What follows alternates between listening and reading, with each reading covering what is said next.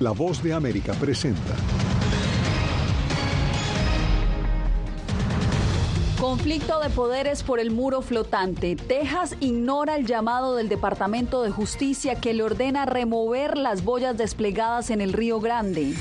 Naciones Unidas intercede por la libertad del soldado estadounidense que permanece arrestado tras entrar sin autorización a territorio norcoreano. ¿Qué hay detrás del cambio de imagen de Twitter? El pajarito azul que lo identificaba fue reemplazado con una X. Y en medio de una crisis de seguridad asesinan a un alcalde de Ecuador.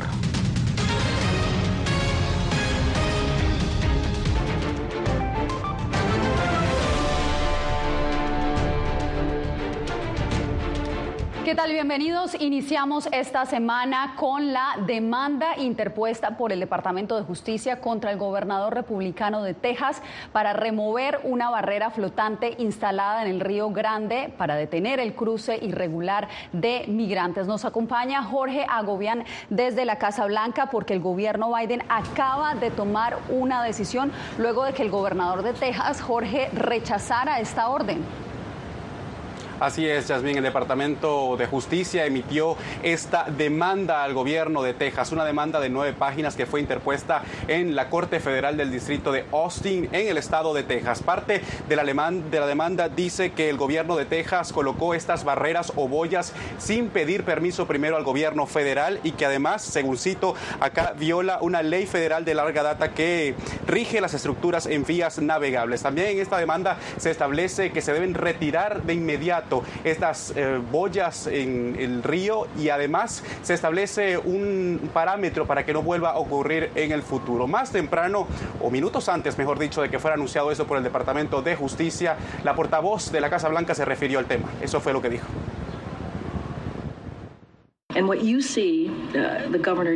Lo que está haciendo el gobernador es peligroso e ilegal. En realidad está perjudicando el proceso, está dañando el proceso de lo que estamos tratando de hacer. Y en lugar de sentarse a la mesa y tratar de encontrar una manera de trabajar juntos, continúa haciendo estas maniobras realmente crueles, injustas e inhumanas. Te agradezco, Jorge, y ahora nos vamos en directo a la gobernación de Texas con Laura Sepúlveda, porque Laura, este ha sido solo uno de los encuentros que han tenido tanto el gobierno Biden como el gobernador de Texas en torno al tratamiento de los migrantes. Exactamente, ¿qué fue lo que dijo el gobernador de Texas, Greg Abbott? Pues Yasmina, a lo largo del fin de semana y hoy lo ratificó con una carta que ellos no van a sacar las boyas ni van a cambiar ninguna de las medidas de control que están estableciendo en la frontera, pues insisten en que la labor del gobierno federal no es suficiente para controlar los flujos migratorios. Y por esa razón dice, pues nos veremos en la corte. Con una carta, el gobernador de Texas, Greg Abbott, este lunes confirmó que no removerá las boyas desplegadas en el Río Grande a la altura del punto fronterizo de Eagle Pass. Texas le verá en corte, señor presidente, señaló. Si bien comparto las preocupaciones humanitarias señaladas en la carta de sus abogados, señor presidente, su dedo apunta en la dirección equivocada. Ninguno de nosotros quiere ver otra muerte en el Río Grande. Sin embargo, sus políticas de fronteras abiertas alientan a los migrantes a arriesgar sus vidas cruzando ilegalmente por el agua, en lugar de hacerlo de manera segura y legal en un puerto de entrada. Nadie se ahoga en un puente. Postura que ha contado con todo el apoyo de su partido, el republicano. Pero si una persona decide que quiere tomar el riesgo, el decisión es de ellos, no es de, eh, de, Texas, no es de los Estados Unidos, es de ellos. Y, y, si el presidente no va a tomar acciones para parar lo que está pasando, si el presidente no lo va a hacer, alguien lo va a hacer y el gobernador lo ha hecho y lo ha hecho muy bien. Organizaciones expresan preocupación ante las medidas adoptadas bajo la operación multimillonaria Lone Star por considerar que pone vidas en riesgo. Hemos visto a más personas atravesar territorios más difíciles, esperar en el agua y ponerse en riesgo a sí mismos y a los miembros de la Guardia Nacional. Mientras la polémica sobre el futuro de las boyas avanza, el Departamento de Seguridad de Texas publica en sus redes sociales acciones de ayuda a migrantes que han resultado heridos a consecuencia del cruce por puntos no autorizados, teniendo en cuenta que esta polémica se desató cuando un soldado denunció acciones inhumanas para el control fronterizo. que precisamente esas imágenes que estábamos observando es eh, lo que ha venido utilizando el Departamento de Seguridad de Texas, intentando mostrar que no se trata de un actuar inhumano, sino de un control fronterizo. Dicen que los puertos habilitados están precisamente para eso, para que la gente entre de manera legal y no por esos puntos eh, intermedios que no son los legales. Esta discusión sin duda tendrá mucho para darse un una nueva atención sin duda entre el gobierno local de Texas y el gobierno federal. Así es, Laura, y por supuesto nosotros continuaremos monitoreando el desarrollo de esta noticia, la llamada, el llamado muro flotante en la frontera. Vamos, cambiamos de información. Al cumplirse un año desde que comenzaron a llegar a la Gran Manzana migrantes desde la frontera con México, el gobierno de esa ciudad le dio un giro a su política de puertas abiertas a esta comunidad, la comunidad migrante. Ángela González nos explica de qué se trata.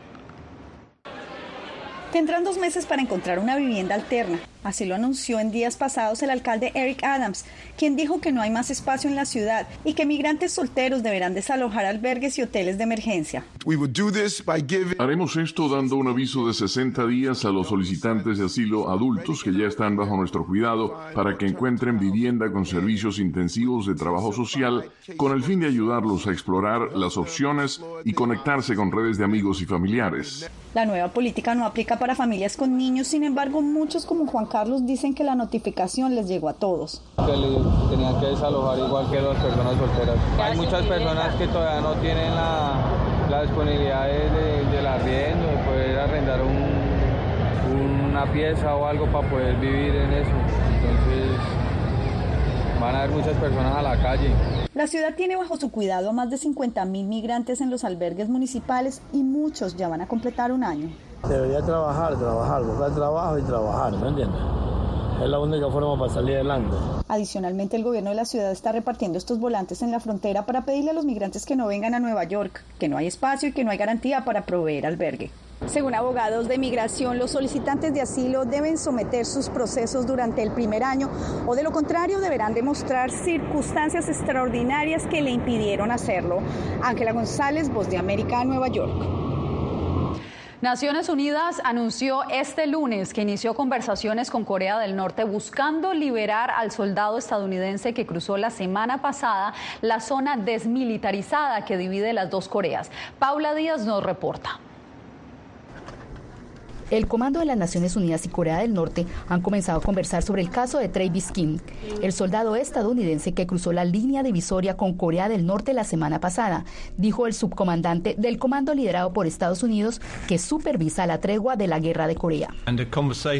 Uh, la conversación ha comenzado con el ejército norcoreano a través de los mecanismos del acuerdo de armisticio. King, un soldado del ejército de Estados Unidos que presta servicio en Corea del Sur, entró a toda velocidad en Corea del Norte el 18 de julio, mientras realizaba un recorrido por la zona desmilitarizada en la frontera intercoreana, lo que llevó a Washington a un nuevo dilema diplomático con el norte, que posee armas nucleares. Los esfuerzos del gobierno estadounidense con Corea del Norte para gestionar la liberación de Kim han sido ignorados y representantes del gobierno expresaron su preocupación porque esta detención pueda ser usada para buscar algún tipo de intercambio con Estados Unidos. King había estado detenido en Corea del Sur por cargos de asalto y daño a la propiedad pública. El plan de sus supervisores era enviarlo de regreso a su base de operaciones en Fort Bliss, Texas, la semana pasada para enfrentar una acción disciplinaria. La principal preocupación para nosotros es el bienestar del soldado King. Las tensiones siguen en su punto más alto entre Estados Unidos y Corea del Norte. La semana pasada, Corea del Norte realizó pruebas de misiles balísticos horas después de que un submarino de misiles balísticos con armas nucleares de Estados Unidos llegara a un puerto de Corea del Sur. Y hoy, otro submarino de propulsión nuclear estadounidense llegó a Corea del Sur. Paula Díaz, Voz de América, Washington. Tras más de una década con el mismo logotipo, Twitter reemplazó la silueta del pájaro azul por una X. Su propietario Elon Musk cambió el icónico logotipo y aseguró que la nueva imagen aplica para todo. Jacopo Luzzi tiene los pormenores. Elon Musk realizó uno de los cambios más visibles en Twitter desde que tomó el control de la compañía de redes sociales el otoño pasado. Reemplazó su ampliamente reconocido logotipo de pájaro con una X. X es un término que Musk ha descrito como una aplicación de todo que podría convertir a Twitter en una aplicación como la china WeChat. X es el estado futuro de la interactividad ilimitada, centrada en audio, video, mensajería, pagos de banco, creando un mercado global para ideas, bienes, servicios y oportunidades. La empresa vio caer en picada sus ingresos por publicidad en medio de la partida de ejecutivos de ventas y temores que el sitio se había vuelto más propenso a contenidos extremos. Ahora se enfrenta a un rival bien financiado en Threads, el servicio similar a Twitter recientemente presentado por el rival Facebook. Y este cambio de logo, según expertos, podría empeorar la situación. En última instancia, están perdiendo mucha credibilidad que Twitter ha acumulado durante los últimos 10 o 15 años en los últimos meses. Realmente lo que deberían haber estado haciendo, creo, que es simplemente dar un paso atrás en lugar de reconstruir. La X no entusiasmó tampoco a los usuarios de Twitter, que ya se habían quejado de varios cambios en los meses pasados, sobre todo poner de pago la verificación de las cuentas. Uh, Prefería el pájaro porque creo que era un símbolo de la libertad de expresión, la libertad de contar lo que quieras decir y compartir. Jacopo Luzzi, Voz de América. La policía ecuatoriana indaga el móvil del asesinato del alcalde de Manta, una ciudad portuaria que se ha vuelto clave en la ruta del narcotráfico. A esta hora saludamos en la capital ecuatoriana a Néstor Aguilera. Néstor, adelante con la información. Yasmín, eh, primero hablarles del alcalde que lamentablemente perdió la vida en las últimas horas. Se trata de un político de apenas 38 años eh, que comenzaba su segundo mandato luego de haber obtenido un triunfo inobjetable en las elecciones celebradas en el Ecuador en el pasado mes de febrero. Global para ideas. Un tema que nos preocupa a todos, definitivamente, que es el tema de la, de la seguridad. Así se expresaba hace tan solo un mes Agustín Intriago, alcalde de la ciudad costera de Manta, sobre la violencia en el país. El político fue asesinado la tarde del domingo a tiros mientras cumplía actividades oficiales en su ciudad. La Policía Nacional, tras realizar un operativo, confirmó la noche del domingo el decomiso de un vehículo, un fusil de asalto, municiones y celulares como primeras evidencias. Además, se refirió a la primera persona capturada como presunto responsable del crimen. La nacionalidad, efectivamente la nacionalidad del que está este rato en la Casa de Salud, pues y que participó en este evento es de nacionalidad venezolana. Hemos visto los antecedentes, no tiene antecedentes. Previamente el gobierno de Guillermo Lazo lamentó el ataque, que dejó otra víctima mortal y dos heridos, mientras que la Asociación de Municipalidades del Ecuador, AME, exigió que el presidente de la República active el Consejo Cantonal de Seguridad Ciudadana como mecanismo para evitar más amenazas a otros alcaldes. El presidente Patricio Maldonado envió envió una solicitud de que se haga un análisis en territorio de la denuncia del pedido que hace AME para 17 alcaldes y alcaldesas del país que han sido amenazados. El gobierno estadounidense, a través de su embajada, condenó enérgicamente el asesinato de Intriago, llamó a una investigación rápida y profesional, un juicio imparcial y penas ejemplares y rechazó la violencia política en el país.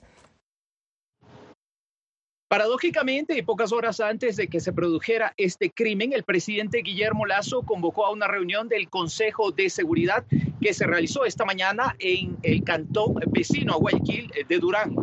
Allí se trató este tema y hay que mencionarlo también. Esta ciudad es uno de los epicentros, así considerado por propios extraños, de la violencia en la actualidad en el Ecuador. Yasmín.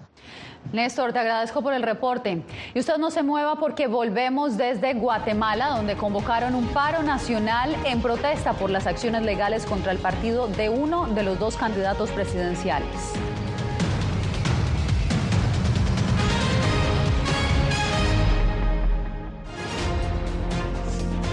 Actualidad. Que la inteligencia artificial va a estar presente en nuestro día a día. Intentan sacarse de encima a trabajadores. Análisis. El cambio climático está teniendo muchísimos impactos. Que afecta siempre a los más vulnerables. La región necesita ayuda. Debate. Proteger a las escuelas con armamentos. Es una total eh, ridícula, es algo inverosímil. Con la información más allá de los titulares. Todas las semanas por La Voz de América. Desde Washington, le saluda Gonzalo Abarca. Una nueva visión.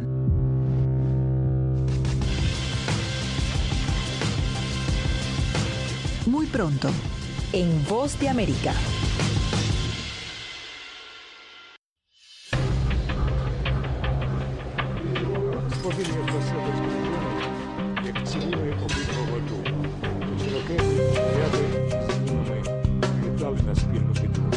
Ucranianos en las Américas. Una nueva historia en todas las plataformas de La Voz de América.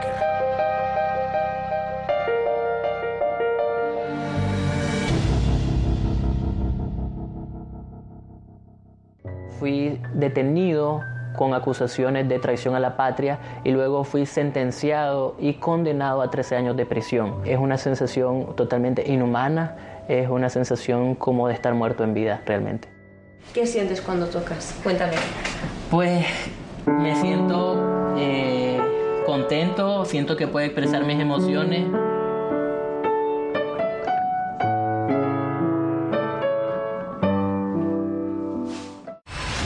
vencer la autocensura, poder mantener los medios abiertos. Periodismo, la prensa libre importa, una coproducción de La Voz de América y TVB. Expuestos a una vulneración de sus derechos básicos. Disponible en vozdeamerica.com.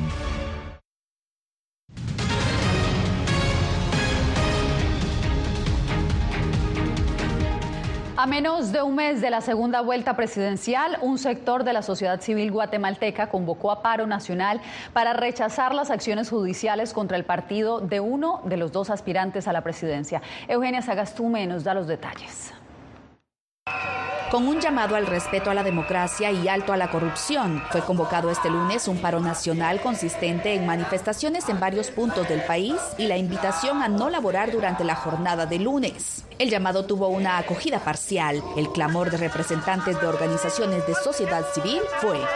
El pueblo decidió y estamos exigiendo que se respete. Estamos acá para exigir el respeto a la voz popular la inconformidad se da después del intento de suspender al movimiento Semilla que pasó a segunda vuelta con el candidato presidencial Bernardo Arevalo, la orden de captura contra la jefa del registro de ciudadanos y la investigación iniciada por supuestas irregularidades en la formación del partido que derivó en allanamientos y secuestro de documentos, a lo cual el Ministerio Público respondió que es una institución autónoma y que rechaza todo intento de presión o coacción para detener cualquier investigación en curso autorizada por un juez competente. La misión de observadores electorales de Guatemala condenó las acciones de intimidación. Que deben cesar las acciones de intimidación por parte de la y del juez séptimo de instancia penal y cualquier otra institución que entorpezca el proceso electoral. Mientras, el secretario de las Naciones Unidas, Antonio Guterres, hizo un llamado a las instituciones guatemaltecas para que se respeten los derechos humanos de su ciudadanía, incluido el derecho a votar en elecciones periódicas genuinas que garanticen la libre expresión de la voluntad de los electores. Eugenia Sagastume, Voz de América, Guatemala. Este lunes compareció en San Luis Río, Colorado, el sospechoso de provocar un incendio en el que murieron 11 personas en un bar de esa ciudad de Sonora, México, que colinda con el estado mexicano de Baja California y con Arizona. Como nos informa Vicente Calderón, las autoridades locales aclararon que el incidente no está relacionado con la ola criminal que azota al noreste de México. Este es el sospechoso de provocar un incendio en la ciudad fronteriza de San Luis Río Colorado, Sonora, donde murieron 11 personas. Con dicho combustible rocía la puerta del bar y con un elemento que se presume puede ser un soplete como agente eh, de ignición es cuando inicia el incendio. El fiscal declaró que el sospechoso quemó el bar de donde había sido expulsado poco antes. Estaba molestando a algunas mujeres que se encontraban en dicho lugar. Este municipio fronterizo con Arizona vive un repunte de violencia ligada al narcotráfico, pero el fiscal descartó que el incendio fuera por extorsión de la delincuencia organizada conocida como cobro de piso. No está asociado a un cobro de piso. San Luis Río Colorado es vecino de Baja California, otra entidad donde aumentó la violencia. Nos preocupa porque está Baja California entre los primeros estados en homicidios el presidente mexicano visitará la zona fronteriza. En los límites entre ambas entidades descubrieron hace varios días una fosa clandestina con 14 cadáveres. Existe la posibilidad de encontrar a más personas o evidencias. Quienes delinquen en San Luis Río Colorado operan también en Baja California. Se trata de un grupo de personas que provienen eh, de ese estado, de San Luis, eh, y que ingresaron al municipio de Mexicali con el propósito de buscar a grupos antagónicos. Y es que las organizaciones criminales quieren controlar al menos un pedazo de la zona fronteriza, pues este es uno de los principales accesos al mayor mercado consumidor de drogas en el mundo. Vicente Calderón, Voz de América, Tijuana. Cuando volvamos, el precio de la gasolina sigue subiendo y los estadounidenses están protegiendo sus bolsillos.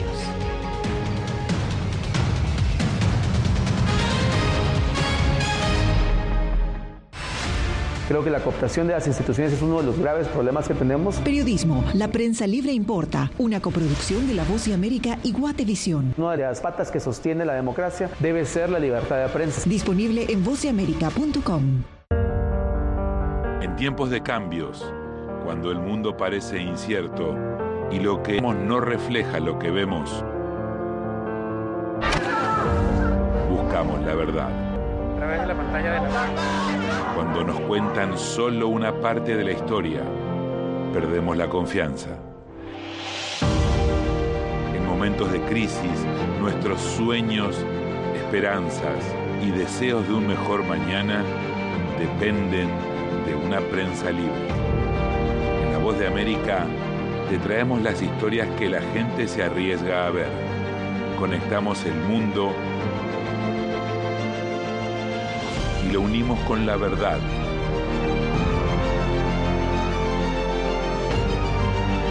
En La Voz de América te presentamos el panorama completo.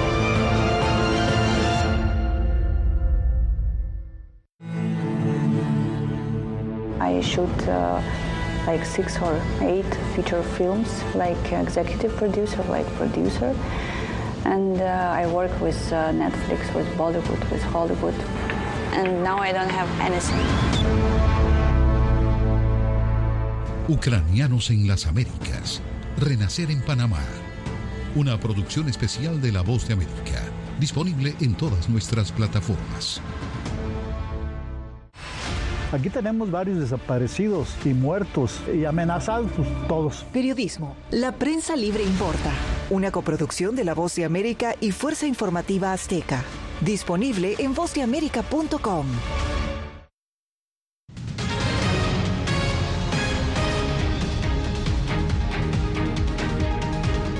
En Israel, miles de ciudadanos salieron a protestar luego de que el Parlamento aprobara este lunes una cláusula clave de una controvertida reforma judicial impulsada, impulsada, por el oficialismo. Su objetivo es limitar los poderes de la Corte Suprema para revocar decisiones gubernamentales que los jueces consideren irrazonables. Los críticos afirman que la renovación judicial podría abrir el camino a un gobierno más autoritario al eliminar los controles y contrapesos del Ejecutivo israelí. Regresamos a Estados Unidos donde los precios de la gasolina siguen subiendo y los conductores buscan proteger sus presupuestos. Esto sucede incluso en Texas, uno de los estados con el costo más bajo de todo el país. Rodolfo Sánchez con el reporte. Los precios de la gasolina suben a medida que aumenta el costo del petróleo y la demanda se mantiene fuerte, de acuerdo con la agencia AAA. Alfredo Quilcán, como a muchos conductores, le ha afectado en la economía familiar. 60 a la semana ahorita con el precio que está actual serían como 200, 200 dólares aproximadamente al mes gasolina. El precio promedio de la gasolina estándar sin plomo en Texas aumentó a 3 dólares con 21 centavos por galón, que son 2 centavos más que en los últimos días, aunque 77 centavos menos por galón en comparación con este mismo periodo del 2022, según AAA. A nivel nacional eh, se está pagando 3 dólares con 56 centavos, o sea que Texas sigue siendo uno de esos estados en donde los conductores pagan menos por la gasolina. Mantenerse al día con el mantenimiento del vehículo, así como tener buenos hábitos para conducir, puede reducir aún más los gastos. En mi caso nosotros tratamos de salir solo para lo, indispensable, pero igual tenemos algunas aplicaciones que ofrecen descuento de 10 centavos, 15 centavos en el precio de la gasolina por galón. La agencia AAA menciona que en el estado de Washington es donde la gasolina está más cara a 4 dólares con 95 centavos por un galón. Rodolfo Sánchez, Voz de América, Houston. La llegada de Messi a Miami no deja de causar sensación. Ahora un restaurante argentino lanzó una nueva creación buscando complacer el paladar de los fanáticos. Actualidad. Que la inteligencia artificial va a estar presente en nuestro día a día. Intentan sacarse de encima a trabajadores. Análisis. El cambio climático está teniendo muchísimos impactos. Que afecta siempre a los más vulnerables. La región necesita ayuda. Debate. Proteger a las escuelas con armamentos. Es una total eh, ridiculez, algo inverosímil. Con la información más allá de los titulares. Todas las semanas por La Voz de América. Desde Washington, le saluda Gonzalo Abarca una nueva visión.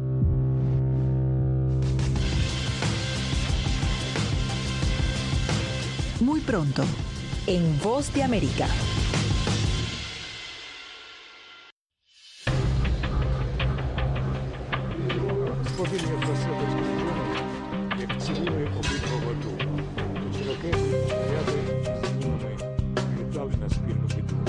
Ucranianos en las Américas. Una nueva historia en todas las plataformas de La Voz de América.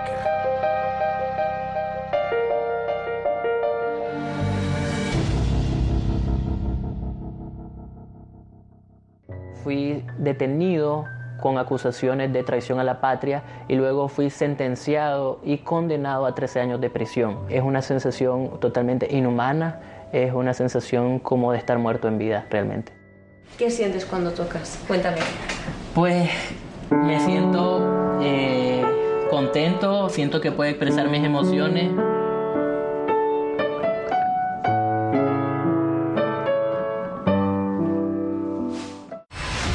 vencer la autocensura, poder mantener los medios abiertos. Periodismo, la prensa libre importa. Una coproducción de La Voz de América y TVB. Expuestos a una vulneración de sus derechos básicos. Disponible en vozdeamerica.com.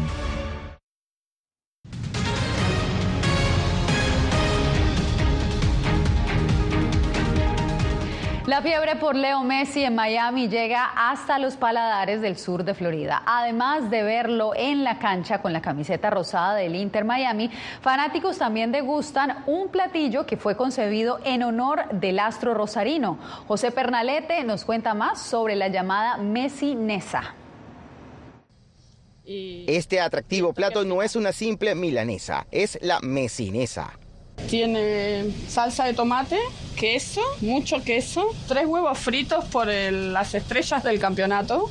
Además de estos detalles, la famosa mesinesa, una milanesa empanizada que lleva encima hojas frescas de orégano y el toque final de piezas de oro comestibles. Es una preparación en honor a Leo Messi, inspirada en el plato favorito del astro del fútbol, quien hace de Miami ahora su nueva casa. Para nosotros es un orgullo, dado que somos referente en, en las milanesas argentinas, en Miami, al tener tanta variedad de milanesas y bueno, eh, como te dije recién, nos llena de orgullo doblemente que él esté en Miami, que lo ponga en el tapete mundial. Y bueno, nosotros desde nuestro punto de vista en el restaurante, tener la mejor milanesa en Miami también es un honor. Este chef investigó sobre cómo se le prepara este plato a la pulga en la selección argentina o en su casa. Le puso su sazón, además de la creatividad, y ahora va directo al paladar de los fanáticos de Messi. No está tan cargada, aunque parece que es súper cargada, no, está suave, está rica, está especial. creo que a Messi le va a gustar también. Preguntaron si quería probar el plato de Messi y dije, bueno, voy a probar el plato y um, está bien rico, me encantó el plato mucho. En este local se preparan más de 20 tipos de milanesas y desde ahora esperan que la mesinesa tenga gran demanda. José Pernalete, Voz de América, Miami. El fenómeno de Barbie Heimer ganó la batalla en las taquillas del mundo. Ambas películas se han convertido en el evento cinematográfico del año. El contraste de la brillante sátira de Greta Gerwig sobre la muñeca Mattel y la obra de Christopher Nolan sobre J. Robert Oppenheimer, el llamado padre de la bomba atómica, puso a vibrar este fin de semana a los espectadores. Barbie y Oppenheimer juntos recaudaron una taquilla a nivel mundial de 174 millones de dólares. Con esta historia llegamos al final de esta emisión. Les informó Yasmín López.